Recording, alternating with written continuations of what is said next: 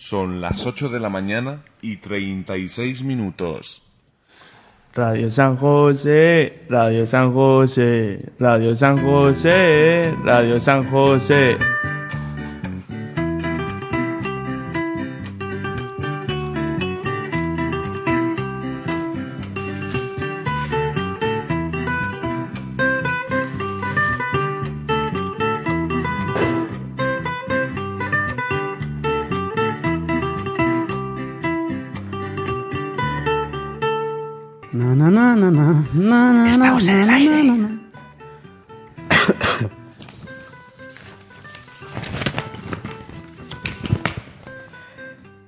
Eh, bueno, que menudo cocido montañés me acabo de zampar. Que eres de cocina, no te enteras.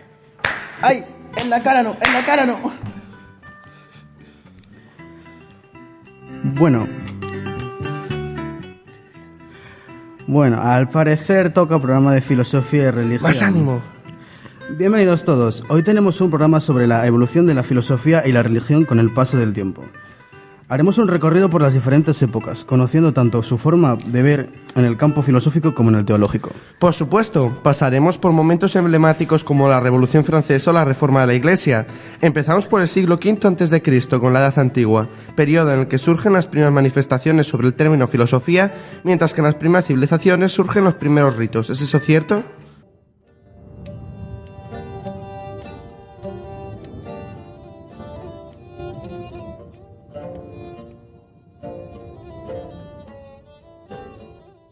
Hola, como bien ha dicho mi compañera, vamos a hablar de las religiones antiguas. Hola, así es. Entre ellas destacamos las cuatro siguientes. La primera es la egipcia. En Egipto la religión era la base sobre la que se apoyaba toda la vida social. Era la fuente principal de la que se surtía el arte, la administración y la política. Entre los principales dioses se encontraba Ra, dios del sol, Amón, padre de los vientos, Anubis, dios de los muertos, Ator, diosa del amor, y Peta, señor de la magia. A continuación hablaremos de Mesopotamia. El rey interpretaba la voluntad de Dios por signos, pero no se consideraba Dios, sino que estaba sometido a la jerarquía religiosa. Mardú, este fue el dios encargado de restablecer el orden celeste, de hacer surgir la tierra del mar y esculpir el cuerpo del primer hombre antes de repartir los dominios del universo entre los demás dioses. La tercera religión de la que os voy a hablar es Grecia. La religión griega concibió a sus dioses bajo formas humanas y sobre ellos creó unos relatos y mitos de una enorme riqueza. La mitología griega consiste en los relatos en los que se cuentan las historias de esos dioses y la relación con los humanos, algo que tuvo mucha influencia en, la cultura occidental. Sus principales dioses son Caos, Gaia, Urano y Edas. Por último, os hablaré de Roma. Además de los dioses que habían asimilado de los griegos, los romanos contaban también con una serie de dioses protectores del hogar, también llamados lares. Los romanos fueron asimilaron muchos ritos y religiones que fueron encontrados en sus conquistas de los pueblos del Mediterráneo. Sus principales dioses eran los mismos que los de Grecia, con diferentes nombres. Por ejemplo, Afrodita, diosa del amor, era Venus para los romanos, y Poseidón, dios de los océanos, era Neptuno. Lady, y algo que tiene similitudes con la religión es la filosofía, de lo cual a continuación os hablarán nuestros compañeros.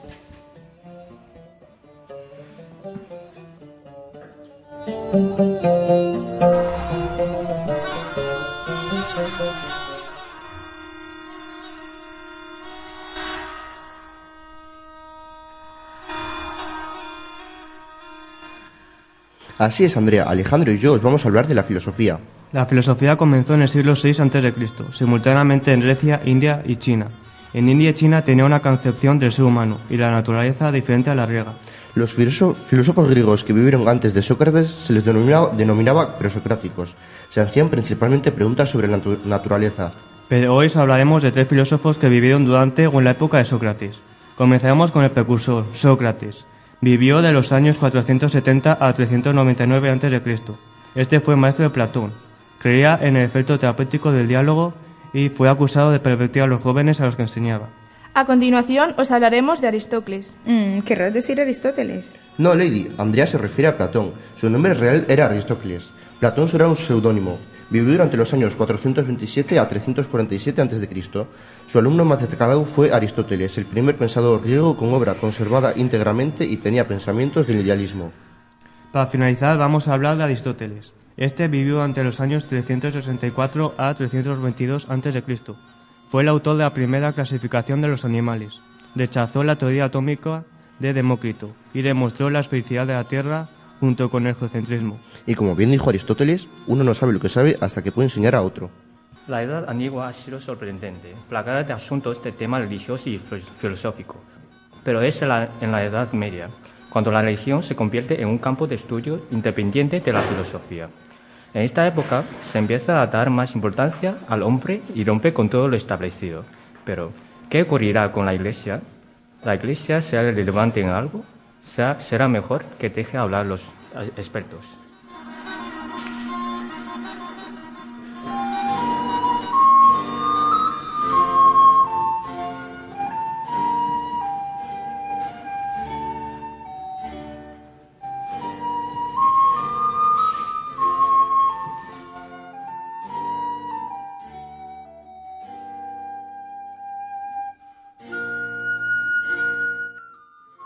Somos Lorenzo, Pablo, Ariana y yo Adrián, y hoy vamos a hablar de la filosofía medieval y su relación con la fe cristiana.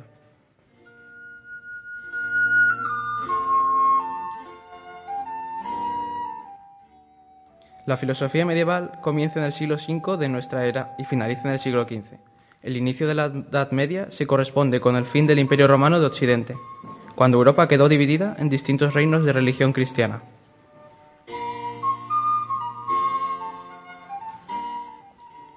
El mundo occidental estuvo marcado por la importancia del cristianismo, incluyendo el ámbito de la filosofía. Se afirma que el teocentrismo es el rasgo fundamental de esta época.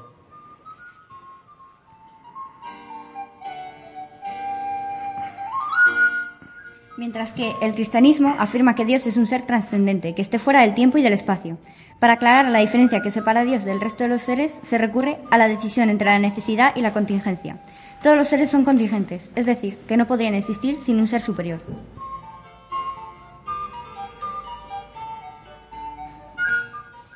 Además de los acuerdos de la relación entre la fe y la razón, hubo serios problemas sobre los cuales han mantenido posturas muy diversas. Por un lado, Agustín de Pona pensaba que la fe y la razón están unidos, porque ambos nos conducen a Dios.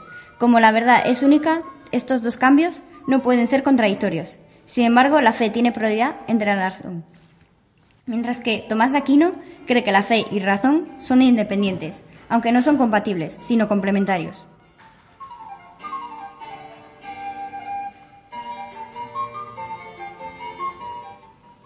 Nos comunican que tenemos unos invitados muy especiales, Agustín de Hipona y Tomás de Aquino. Démosles la bienvenida.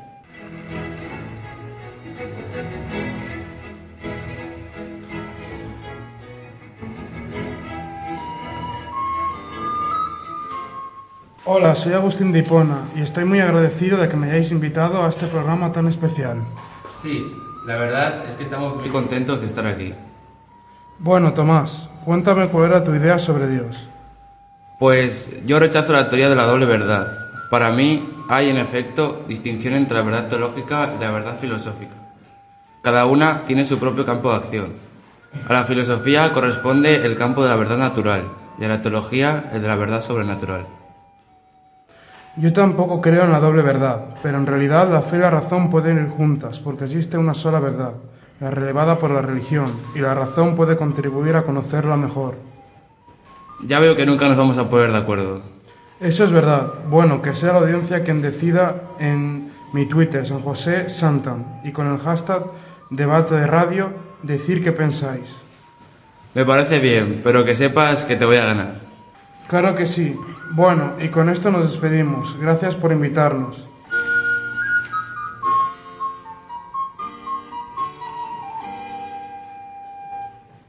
Ahora hablaremos de dos definiciones muy importantes de la filosofía de Tomás de Aquino y Agustín de Hipona. La patrística fue el movimiento literario, filosófico y cultural que imperó en la Edad Media. Es la fase en la historia de la organización y la teología cristiana y se ocupó sobre todo de la organización apología de la organización y la teología cristiana, o defensa del cristianismo frente a las religiones paganas, primero y las sucesivas interpretaciones heterodoxas que darían lugar a las herejías.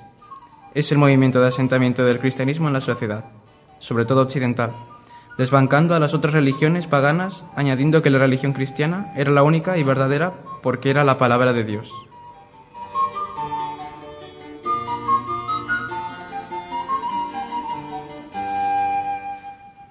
Mientras que la escolástica es un movimiento filosófico y teológico que intentó utilizar la razón natural humana, en particular la filosofía y la ciencia de Aristóteles, para comprender el contenido sobrenatural de la revelación cristiana. Su ideal último fue integrar en un sistema ordenado tanto el saber natural de Grecia y Roma como el saber religioso del cristianismo. Y hasta aquí nuestra sección de hoy. Esperamos volver a verles muy pronto.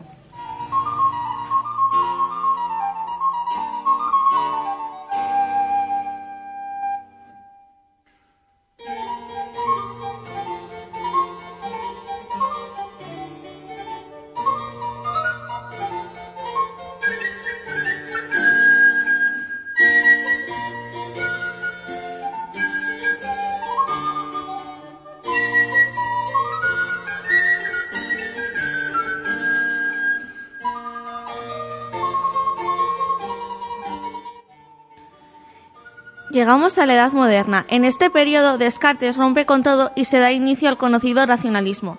La metafísica se empieza a cuestionar y la Ilustración se convierte en el movimiento de mayor relevancia. ¿Qué pasó con la Ilustración? Porque el siglo XVIII es conocido como el siglo de las luces, nuestros compañeros intentarán aclararlo.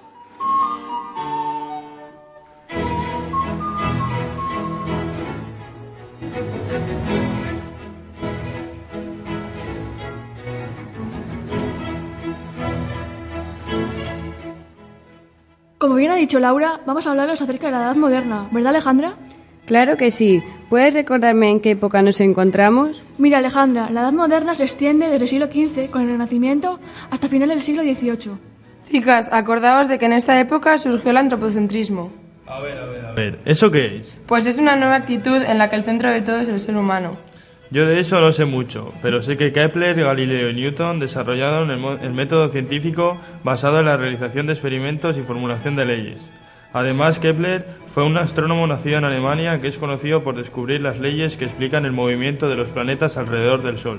Mira, tómale de ejemplo. Kepler a los 18 años ingresó en la universidad para estudiar teología, lenguas antiguas y ciencias clásicas. A los 23 años abandonó la universidad para enseñar matemáticas y astronomía. Además, publicó tres obras, Astronomía Nova, en la que calculó la órbita de Marte y describió sus principales leyes sobre el movimiento de los planetas, la armonía de los mundos, su tercera ley, y tablas rudolfinas, sus propias observaciones. No podemos hablar de la Edad Moderna sin mencionar el nacionalismo y el empirismo, las dos corrientes más importantes de la época, reforzadas además por la Ilustración. Es verdad, nosotros estudiamos que el empirismo se utilizaba para descubrir el conocimiento que nace de la experiencia y que además es un movimiento filosófico que se basa en experiencias para formar ideas y conceptos ya existentes, con autores como Kant, que fue un filósofo prusiano de la Ilustración, el primero y más importante representante del criticismo y precursor del idealismo. Es considerado uno de los pensadores más influyentes de la Europa moderna y de la filosofía universal. Sí, sí, yo me acuerdo. Y el racionalismo es el movimiento que tiene como pilar fundamental la razón, sin olvidarnos de los autores más importantes, como Descartes y Spinoza. Lucas, ¿te acuerdas de quién era Maquiavelo? Claro que sí. Gracias a su obra, la filosofía moderna separó la ética de la política. ¿Y tú, María, te acuerdas de René Descartes? Sí, él fue un filósofo, matemático y físico francés, considerado uno de los grandes representantes de la geometría analítica y de la filosofía moderna, así como un gran icono de la revolución científica. Hizo famoso el célebre principio pienso, luego existo, y formuló el conocido método cartesiano. Centró su estudio en el propio problema del conocimiento como un rodeo necesario para llegar a ver claros otros temas de mayor importancia, como la moral, la medicina y la mecánica. Esto concede prioridad a los problemas epistemológicos y lo seguirán todos sus principales sucesores. Con su obra consiguió que los filósofos prestaran más atención al sujeto.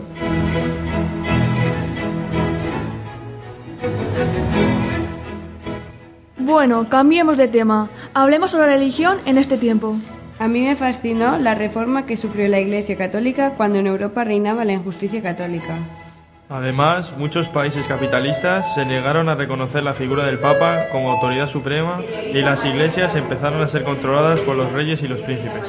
Como en la Edad Moderna la burguesía era una de las clases más poderosas, adaptaron las doctrinas religiosas a sus necesidades. Entonces, ¿cómo se originó la reforma? Se originó por la aparición de corrientes como el humanismo, el desarrollo del Renacimiento, el capitalismo y el progreso de las ciencias. Entonces ya me cuadra por qué la Iglesia está en conflicto con la vida hermana. Al ser un organismo muy poderoso y ser una época profundamente religiosa, era lo que mandaba, era lo que mandaba hasta que los reyes y los príncipes se hicieron con el poder. Debido a esto, gran parte de Europa se separó del catolicismo.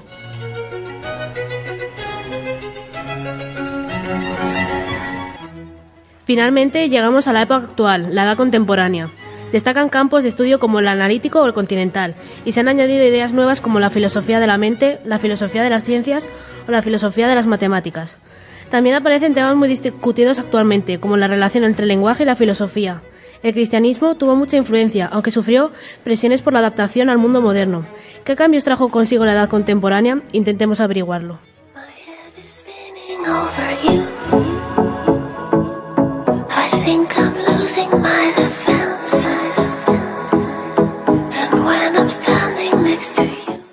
Como bien ha dicho nuestra compañera, a continuación hablaremos sobre la filosofía y la religión en la edad contemporánea. La edad contemporánea surge en el siglo XVIII y continúa en la actualidad. La religión en la edad contemporánea era bastante compleja. El cristianismo, el protestantismo, el judaísmo y las religiones no occidentales son las que más destacaron en esta época. El cristianismo, tuvo mucha influencia, aunque también sufrió presiones por la adaptación al mundo moderno y los triunfos del, del comunismo. Además, se hablaba de la muerte de Dios, expresión de lo que los filósofos, sociólogos, historiadores o teólogos empleaban para comprender el conjunto de los procesos históricos que contribuyeron a configurar la cultura occidental en esta época. El espectacular progreso de las ciencias parecía capaz de ofrecer respuestas certeras y fiables para muchos interrogantes. Esto ocasionó una profunda crisis para la filosofía y la religión, ya que estos continuaban sin ser capaces de llegar a ningún acuerdo. Para ello, la filosofía ha contado con importantes figuras en la edad contemporánea de todos modos. A continuación nos hablaremos de dos de ellos.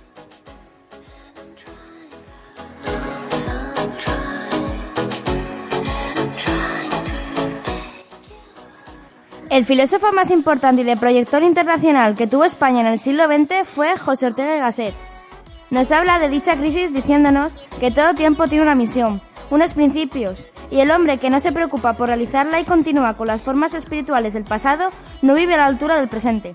Según él, la crisis debe superarse con nuevas creencias y nuevas fórmulas culturales y vitales.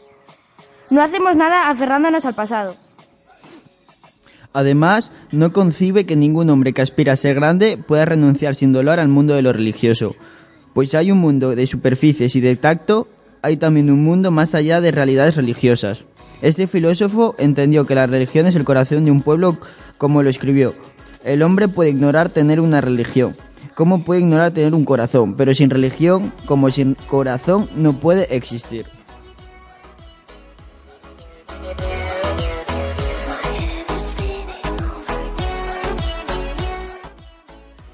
El filósofo alemán Karl Marx pensaba que el materialismo histórico debía ser una teoría científica sobre la formación y desarrollo de la sociedad. Mediante una teoría económica, histórica y filosófica, intentaba descubrir las leyes que rigen el cambio social para lograr el progreso. Para ello, presenta un método de interpretación de los conflictos sociales. Su tesis principal consiste en afirmar qué son las bases económicas y los modos de posesión de los bienes materiales como fundamento de toda estructura y transformación social. ¿Qué quiere decir con esto? Para Marx, los filósofos de esta época no han hecho más que interpretar de diversos modos el mundo, pero de lo que realmente se trata es de transformarlo y adaptarse a él.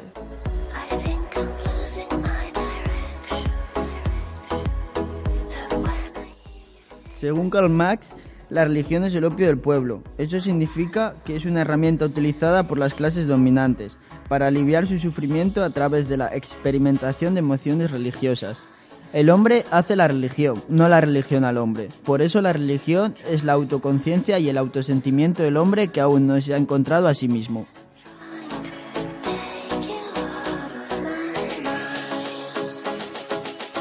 Hasta aquí nuestra información sobre la filosofía y la religión en la edad contemporánea. Esperemos que os haya gustado. Devolvemos la conexión con nuestros compañeros.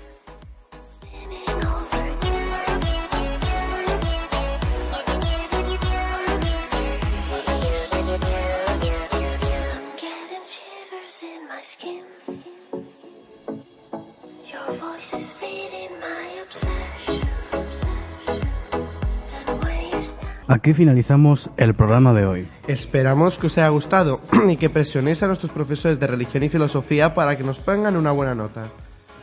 Hasta, Hasta la próxima.